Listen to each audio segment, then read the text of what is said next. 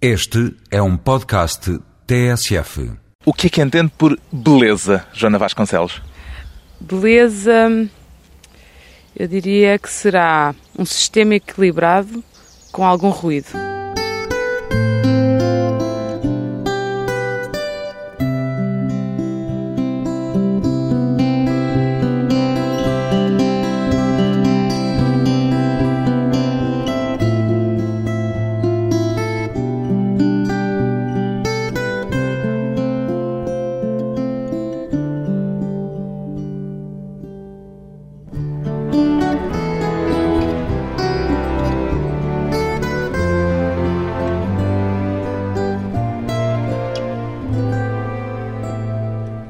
Vasconcelos, 33 anos, artista plástica. O que é que chama às peças que constrói, Joana Vasconcelos? Eu espero que tenham exatamente as características da beleza, ou seja, que sejam sistemas equilibrados de junção de materiais e de intuitos, ou seja, conceptualmente são peças que têm algo para dizer com algum ruído, ou seja, crítica. Pergunto, crítica. O que lhe perguntava era que nome lhes dá enquanto objetos? Objetos simplesmente, peças de design, esculturas? O que é aquilo? Bom, são instalações. Eu sou artista plástica, portanto, trabalho na área da instalação e da escultura. Considera-se uma escultora? Sim. E o que é isso de ser escultora no seu caso?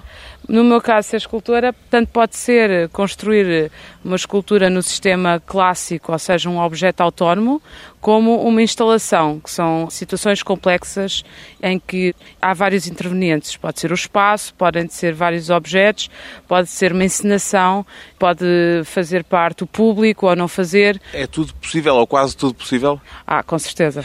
Perguntei-lhe o que é isso da escultura no seu caso, porque não trabalha com os materiais habitualmente associados à escultura.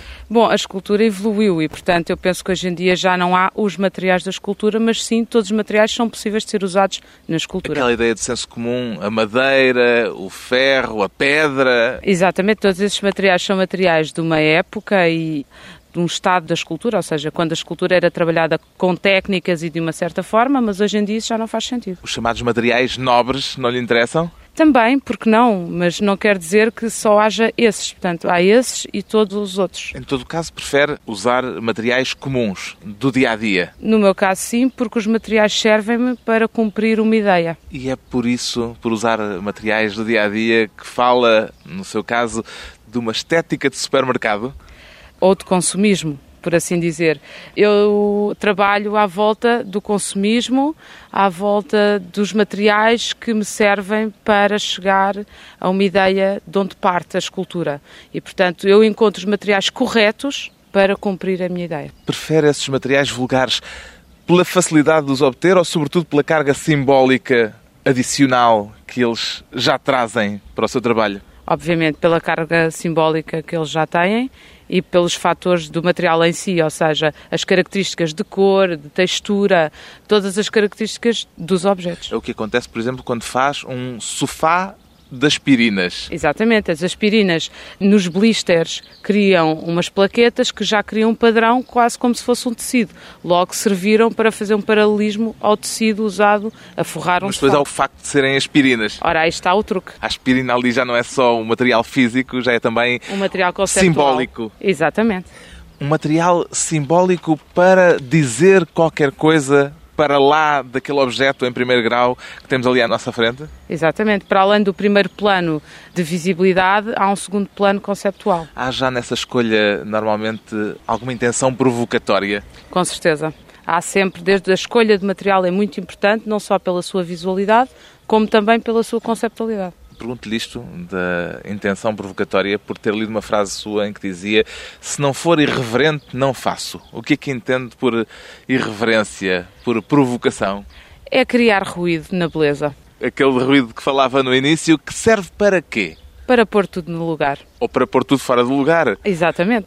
para pôr tudo em causa é também um dos objetivos dos trabalhos e das peças que faz? Não em causa, mas sim, eu penso que fazer com que as pessoas olhem para os objetos do cotidiano de outra forma. A sua obra mais conhecida, diria a mais internacional, escolhida para a Bienal de Veneza, é um lustre, um inocente lustre branco, pode-se dizer assim? Pode, sim, senhor. Inocente. Inocente, porque o título é A Noiva. Estarei a enganar os ouvintes ao falar de um lustre branco como se não fosse mais nada do que isso? Ah, claro que sim, porque o lustre branco inocente com o título A Noiva é feito de tampões OB. Tampões OB? Exatamente. Não dá luz, presumo. Não dá e são 25 mil. 25 mil tampões? Exatamente. Como é que foi comprar tudo isso? Bom, não fui comprar tudo isso, tive obviamente o patrocínio da Johnson Johnson para os poder ter. E depois os tampões foram aplicados em fiadas, como se de um colar tratassem, e foram colocados numa estrutura da Assinox para poderem ser articulados com a forma do lustre esteve numa discoteca. Foi o primeiro lugar de exibição daquele hum, lustre. Não, não lustre, começou no Lux? Não começou no Lux. A peça foi feita para um concurso de escultura, o Prémio City Desk. Depois foi parar à discoteca Lux. Logo a seguir foi para um museu em Budapeste. Depois foi para a Corunha. Da Corunha já foi, entretanto, para Paris. Ou seja, é um viajante. É um, sim. E é lido da mesma maneira em todo lado? Não de todo, há opiniões completamente diversas, opiniões ligadas ao design, opiniões ligadas ao luxo, opiniões ligadas à sexualidade, opiniões ligadas à, à virgindade, à, à feminilidade, portanto é uma peça que fala em muitos sentidos. Qual é a reação mais frequente perante essa sua peça? São várias, são de espanto, de, de horror. De horror já aconteceu? De nojo, de maravilha, portanto são bastante contraditórias. Qual é a sua reação preferida? Bom, todas elas são aceitáveis, depende do ponto de vista. Qual é a reação que tinha em mente quando lhe ocorreu fazer aquela peça? Portanto, era uma beleza com ruído. Voltamos ao início. Exato. Qual é a reação mais exótica que já passou perante aquela peça de que tenha conhecimento? Eu penso que a mais exótica foi ao explicar esta peça a alguém, me disse: Ai, que ideia tão suja. Quando a peça em si é completamente. É de uma brancura Exato, pura e imaculada. Exato. E trata, fala exatamente do estado imaculado, da virgindade, da perfeição, do luxo, e não trata exatamente do outro sentido. Mas é engraçado como se pode fazer algo num sentido e as pessoas pensarem exatamente o contrário. É isso todo o seu trabalho, ou seja, a ideia de tirar do contexto aquilo com que trabalha, os materiais em que pega, para, para o quê? O descontextualizar faz muitas vezes com que as pessoas repensem sobre uh, os objetos e, portanto, lhes deem uma nova vida. Portanto, eu ao ver aquele lustre penso duas vezes a partir de agora quando me ocorrer a ideia de um tampão OB. eu espero bem que sim. o tampão OB é um objeto meio tabu que existe na nossa sociedade, mas do qual não se fala, portanto, faz parte da intimidade da vida das pessoas. De repente, trazê-lo para a pública é complicado. E é isso que provoca a reação de horror de que falou também em alguns casos? Bom, penso que sim. No princípio desta conversa apresentei-a como artista plástica, mas já li que de vez em quando se auto-intitula artista de plástico. Ou do plástico mesmo? Do plástico. é apenas uma blaga ou, mais, ou algo mais que isso? É uma blaga com algum sentido, visto que eu trabalho muitas vezes matérias plásticas ou relacionadas com a plasticidade do mundo. Ou seja, com este lado de falsidade e de consumismo que o mundo tem. E de alguma maneira, quando eu digo do plástico, artista do plástico, é uma blaga, mas é uma blaga que também critica os materiais com que eu própria trabalho. Artista do plástico também no sentido de descartável? Uh, não no descartável, mas sim de uma matéria que é super contemporânea, uma matéria que na sociedade hoje em dia ninguém pode passar seu plástico. É uma matéria desvalorizada socialmente, digamos, está aí aos pontapés. Exatamente. A arte é uma forma de valorizar materiais também? Eu acho materiais que sim. comuns, vulgares, banais? Completamente. Ou seja, lá está, voltamos aos materiais tradicionais. Eu penso que já não faz sentido trabalhar-se a pedra quando se tem tantos materiais como o plástico para trabalhar. Todos passaram a ser nobres de repente? Depende de como se os usa. Ou já não há materiais nobres de todo? Já não há materiais nobres e todos os materiais são válidos praticamente tudo vale. Depois de uma curta pausa, voltamos com Joana Vasconcelos e os trabalhos manuais.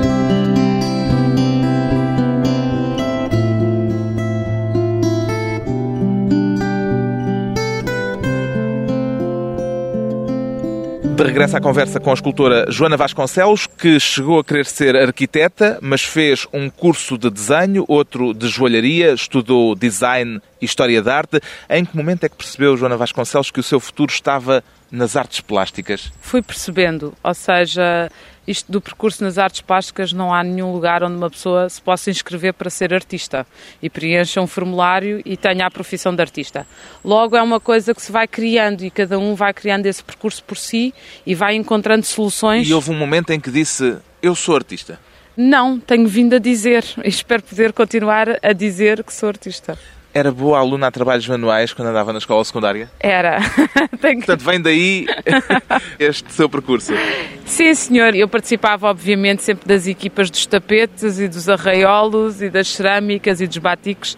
Portanto, já no liceu, depois, obviamente, escolhi a área das artes, não é? E depois evolui para a Antónia Rui, da Antónia Rui para o arco e etc. E era-lhe elogiado esse talento? Quer dizer, sentiu-se reforçada nessa capacidade manual que tinha?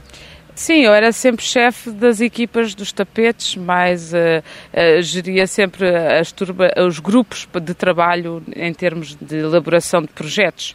Isso, obviamente, eu tinha uma capacidade para o fazer e, portanto, era sempre escolhida para essas coisas. Isso foi determinante para sentir que era o seu caminho? Eu senti sempre que gostaria de ir parar a uma escola de artes, como a Antónia Arroio, a um liceu. E, portanto, depois daí foi uma questão de evolução. Foi determinante o ir para a Antónia Arroio. Foi um momento em que fez fim-capé para ir para a Antónia Arroio? Foi, sim, senhor. Não era evidente que não, iria não. para a Antónia Arroio? Não, porque a Antónia Arroio, na época em que eu fui para lá, era muito longe de minha casa. Portanto, eu moro aqui no Conselho de Oeiras. E foi contra o parecer familiar?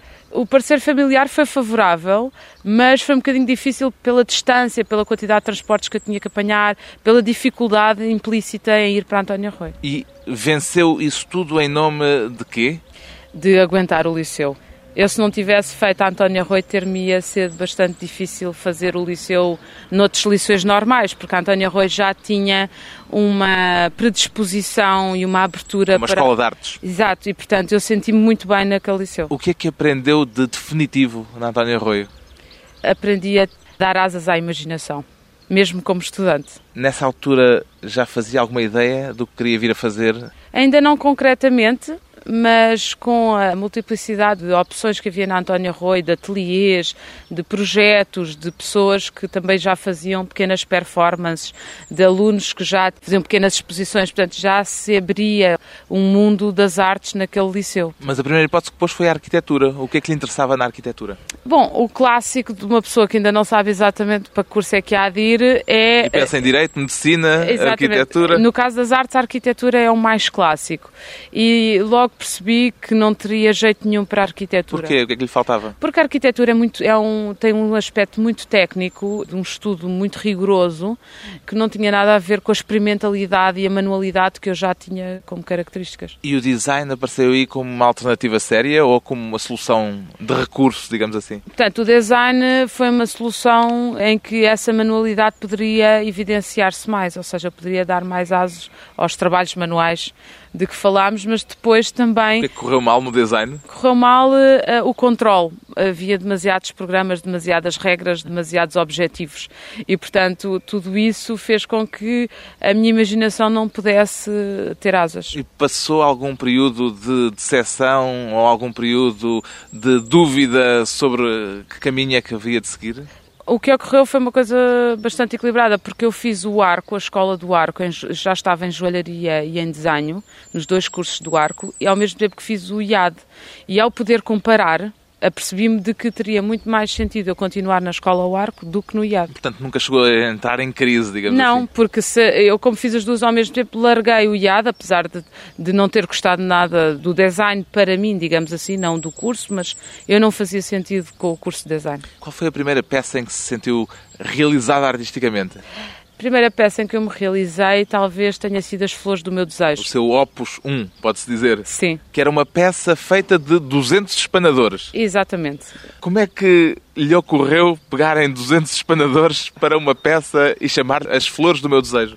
Bom, eh, As Flores do meu Desejo vem obviamente... É um título do Almodóvar. Exatamente, e depois vem das minhas viagens nas drogarias, neste caso em Algés, aqui no Conselho de Oeiras, onde o Sr. Nelson vende um molho de espanadores, aos quais eu lhe perguntei se ele me venderia todos os espanadores, ele disse que sim, e eu disse que precisava de 200, e ele disse-me que, bom, que ia ver se a senhora fazia 200 iguais, porque normalmente eles são de cores diferentes. E queria-os todos iguaizinhos. Eu queria-os todos violeta, o que foi bastante complexo, porque normalmente eles são feitos de cor a cor e não 200 da mesma cor, mas lá se fez uma encomenda à senhora que os fazia, que levou algum tempo, e depois houve, obviamente, o problema de comprar os 200 espanadores. Como é que o seu pai reagiu quando chegou a casa e lhe pediu um financiamento para 200 espanadores? Perguntou-me se eu não encontrava nada mais barato para comprar, e a verdade é que eu, eh, eu disse-lhe, não, não, tem que ser exatamente isto. E lembro perfeitamente que ele disse, bom, se estás convicta, vai lá comprar os espanadores. Quanto é que aquilo custou já agora? Na altura eu penso que foi qualquer coisa como 48 contos ou 50 contos, foi por aí. O que é que fez esses espanadores? Para quem não está a vê-los, Bom, eu fiz uma estrutura em ferro que tinha uma primeira câmara, ou seja, uma zona cilíndrica, onde uma pessoa poderia entrar até à altura da cintura. Depois essa zona aperta e tem uma câmarazinha mais à frente também cilíndrica, cheia de espanadores espetados para o interior. Ou seja, uma pessoa quando entra na peça é espanada. Ou aconchegada pelos espanadores, como quiserem. Mas é uma peça que tem uma certa sensualidade. fica dentro de porque- uma espécie de buquê de espanadores. Exatamente, tem uma sensualidade muito grande porque uma pessoa fica envolvida de espanadores. Como é que reagem os vendedores? Falou do Sr. Nelson, que é uma espécie de seu sponsor, já disse assim. Sim, sim. Como é que reagem normalmente a essas suas encomendas em quantidades industriais? Bom, eu costumo dizer que na metalúrgica de Algés, ou no Sr. Nelson na drogaria, ou numa série de pessoas que há mais de 10 anos me acolhem e aturam estas ideias, que hum, de alguma maneira eles ao princípio não percebiam bem, mas agora já toda a gente percebeu a dimensão da obra e compreendem e me ajudam sempre ao longo dos A tempos. dimensão que tem estado a crescer, Sim, sim. estado a fazer coisas cada vez maiores. Sim, e mesmo a criar públicos, ou seja, o facto da obra crescer em termos de, não só de tamanho, como em quantidade, há um paralelismo que é as pessoas começarem a ser mais sensíveis à obra também. Mais sensíveis pelo tamanho? Não, eh, bom, pelo tamanho também, mas eu digo a criação de públicos, ou seja, pessoas que não teriam qualquer acesso nem interesse passaram a ter por participarem nas obras. Porque as obras as envolvem. Exatamente, e ficam com curiosidade. Por exemplo, o Sr. Nelson, o senhor que me vendeu os espanadores, agora tem imensa sensibilidade e pergunta-me, Joana, veja lá se não precisa de alguma coisa. Ou, ou na metalúrgica de Algés tem imensa paciência para as peças, porque já entendem aonde é que eu quero chegar. E é nesse pequeno circuito que vai colecionando ideias e objetos para as suas peças? Nesse e noutros. Tanto pode ser em França, como em Espanha, como em Algés, como, quer dizer, em todos os lados são locais de apreensão de ideias. As suas peças têm sempre um acabamento muito perfeito, é Hum. muito cuidadosa. É perfeccionista? Sou bastante. Isso já ouvi dizer, veio da joalharia. Exatamente. É um perfeccionismo que obviamente vem da joalharia e vem de fazer as peças com um requinte técnico que leva a que a ideia seja sempre mais livre. Ou seja, não dispersar a ideia das pessoas ou a atenção das pessoas em pormenores técnicos. Se a peça for bem acabada e bem realizada, eu penso que depois as ideias podem ser mais fluidas. Disse também aqui há tempos que o design e a moda lhe ensinaram a ter atenção a esse primeiro olhar, a esse primeiro impacto que a peça provoca. Com certeza, o primeiro olhar da moda ou o bom acabamento do design ou a boa execução técnica da joalharia, portanto, não há joia que não tenha um excelente aspecto ou uma passagem de modelos em que os fatos não venham bem acabados. E a Joana quer fazer joias, Não, não quero fazer joias, eu quero fazer ah, objetos, ah, objetos- obrigatoriamente agradáveis ao primeiro olhar. sim, agradáveis ou pelo menos eh, que despertem a curiosidade. É uma forma de chamar a atenção, é isso? É, sim, senhor. E depois de dar nas vistas, há um subtexto, há uma segunda camada. Exatamente, portanto, vem a, a camada crítica e vem o olhar de quem vê a obra e, portanto, o descontextualizar, o readaptar a obra a outros conceitos, digamos assim. Outros conceitos para um outro olhar. Depois de mais um breve intervalo, regressamos à conversa com a escultora Joana Vasconcelos e o método de ser original pela repetição.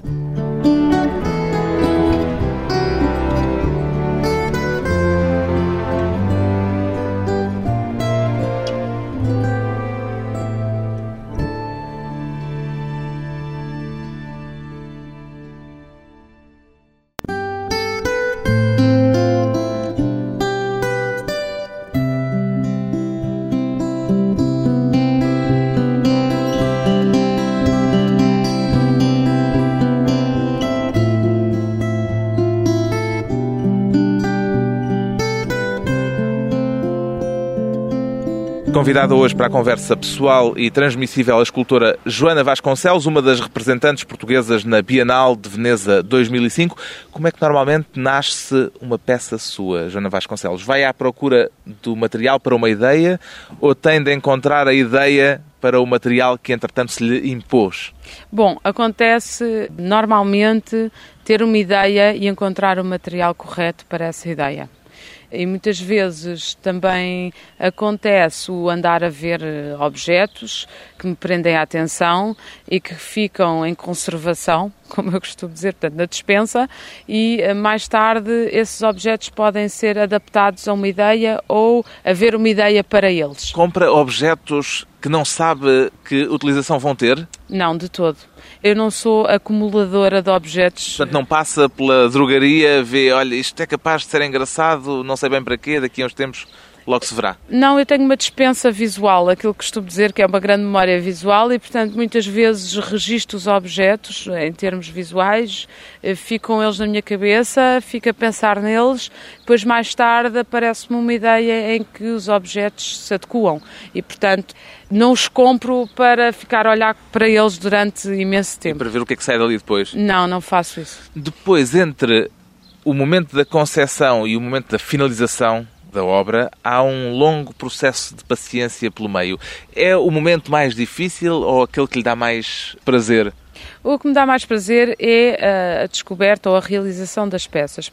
Quando nós começamos a fazer, até ao fim, nunca sabemos como é que vai resultar porque, como são objetos nunca feitos anteriormente, da ideia à realidade há um passo muito grande. E há muitas mudanças, muitas alterações nesse passo? Não, eu normalmente sou muito exigente, portanto, tenho a ideia que é desenhada a princípio, que depois passa a um processo de manufatura, seja ele na metalúrgica, seja ele aqui no meu ateliê, e depois passa sempre pelas minhas mãos, ou seja, em termos de execução, e quando chega ao fim, a ideia não divergiu muito do início nunca se cansa de uma ideia nesse caminho a percorrer até que ela esteja concretizada? Também não, porque... Não lhe acontece chegar a meio e dizer, isto afinal não faz sentido nenhum? Não, porque eu quando tenho a ideia e quando chego à decisão de a fazer, quando tomo a decisão de fazer a peça, essa decisão tem que ser muito séria e muito concreta, porque envolve muitos meios, envolve muitas pessoas, envolve equipas às vezes muito grandes e, portanto, eu Quer tenho dizer, que estar não é certa. só a Joana sozinha a fazer estes objetos? Não, de todo. Portanto, as peças passam todas sempre por desenho em AutoCAD, ou seja, por um gabinete de arquitetura. Depois, muitas vezes, muitas delas passam pela metalúrgica, numa parte de ferro, e depois vêm para o meu ateliê, muitas vezes são montadas pela equipa que trabalha comigo. Portanto, são manuseadas por muitas pessoas. É uma pequena empresa, em suma. Depende da peça. Há peças que são mais pequenas, portanto envolvem-me a mim e à Clara Vicente, que trabalha comigo, ou se são peças maiores, então já envolvem todas estas pessoas. E também depende dos materiais que vão usar, naturalmente. Obviamente. Há algum material que não usaria nunca, em caso algum? Não posso dizer isso. Porque não sei, quer dizer, como os materiais cumprem uma função em relação a uma ideia, eu não posso dizer que materiais vou usar ou que não usei. Pergunto-lhe isto porque um dos problemas que causa muitas vezes dificuldade, que causa uma relação mais difícil de muitos espectadores com a arte contemporânea, parece-me que é uma certa sensação de arbitrariedade. Bom, penso que depende dos casos e depende das peças que estamos a falar, porque os artistas são todos completamente diferentes e trabalham de formas diferentes. Claro, mas isto era para perguntar se vale tudo. Tudo. Eu acho que não vale tudo. Acho que vale aquilo que tem interesse. E, portanto, apesar de haver coisas feitas com mais ou menos todo o género de materiais e todo o género de suportes, isso não faz com que as peças sejam boas ou que sejam válidas. Lembro-me de uma entrevista aqui há uns tempos em que o jornalista Vicente Jorge Silva, jornalista, cineasta, hum. confessava esta relação difícil com a arte contemporânea e dava um exemplo inventado. Dizia ele que às vezes lhe parecia que se o Pedro Cabrita Reis expusesse uns presuntos pendurados do teto, que haveria seguramente gente a aplaudi-lo e a encontrar ali imensos significados. Este problema, esta questão, põe-se-lhe? Não, de todo. Não estou sequer ao ponto da carreira em que isso me possa acontecer. Não penso, obviamente, no trabalho do Pedro Cabrita Reis, penso na, no conceito que está por trás desta objeção do Vicente Jorge Silva. Eu penso que todas as obras e todos os autores, a certa altura, têm uma assinatura devido ao trabalho que desenvolveram. E, portanto, essa assinatura conta. E a partir daí permite-lhes muito mais coisas? Depende dos casos, mas penso que sim. É curioso o Vicente Jorge Silva referir o Pedro Cabrita Reis porque já li que foi a primeira pessoa a comprar-lhe uma peça assim. É verdade. Talvez tenha sido ele a fazer-me acreditar que ia ser artista. Pelo facto de me ter comprado uma peça e de eu nunca ter pensado que isso seria possível. Eram essas flores do seu desejo? Exatamente. Portanto, essa peça, os 200 espanadores, são agora a propriedade do Pedro Cabrita Reis? Exatamente, como o Sofá Aspirina e outras peças. Sentiu-se apadrinhada nesse momento? Não, senti-me apoiada e foi um voto, obviamente, de confiança e de estímulo para acreditar que era possível fazer-se objetos e estes serem vendidos e serem apreciados por outras pessoas. Também já disse, no entanto, que ele ama e detesta aquilo que a Joana faz. Bom, isso não sei, terá Não, que... foi uma frase sua. Eh, eu é penso... citada, é-lhe atribuída. Eu penso que com certeza haverá peças de que ele gosta e haverá peças de que não gosta. Mas não se lembra de ter dito isto? Eu penso que poderei ter dito em algum lado, não me recordo agora especificamente aonde. Isto, retirei esta frase porque me pareceu que era talvez o maior elogio que uma artista como a Joana que se assume como uma artista provocatória gostará de ter de ser amada e detestada simultaneamente. Isso acontece, como lhe disse no caso do Lustre, é uma peça que suscitou muitos amores e muitos dissabores. Uma ideia provocadora na sua obra é também a de repetição constante, da multiplicação, que é muito uh, salientada. Eu diria que é um serialismo consumista. Há uma ideia de arte pop naquilo que faz? Bom, também não é a arte pop que me movimenta, mas sim este lado do consumismo serialista ou da repetição para reforçar o consumismo e chegar a uma abstração. Que é uma recusa da originalidade?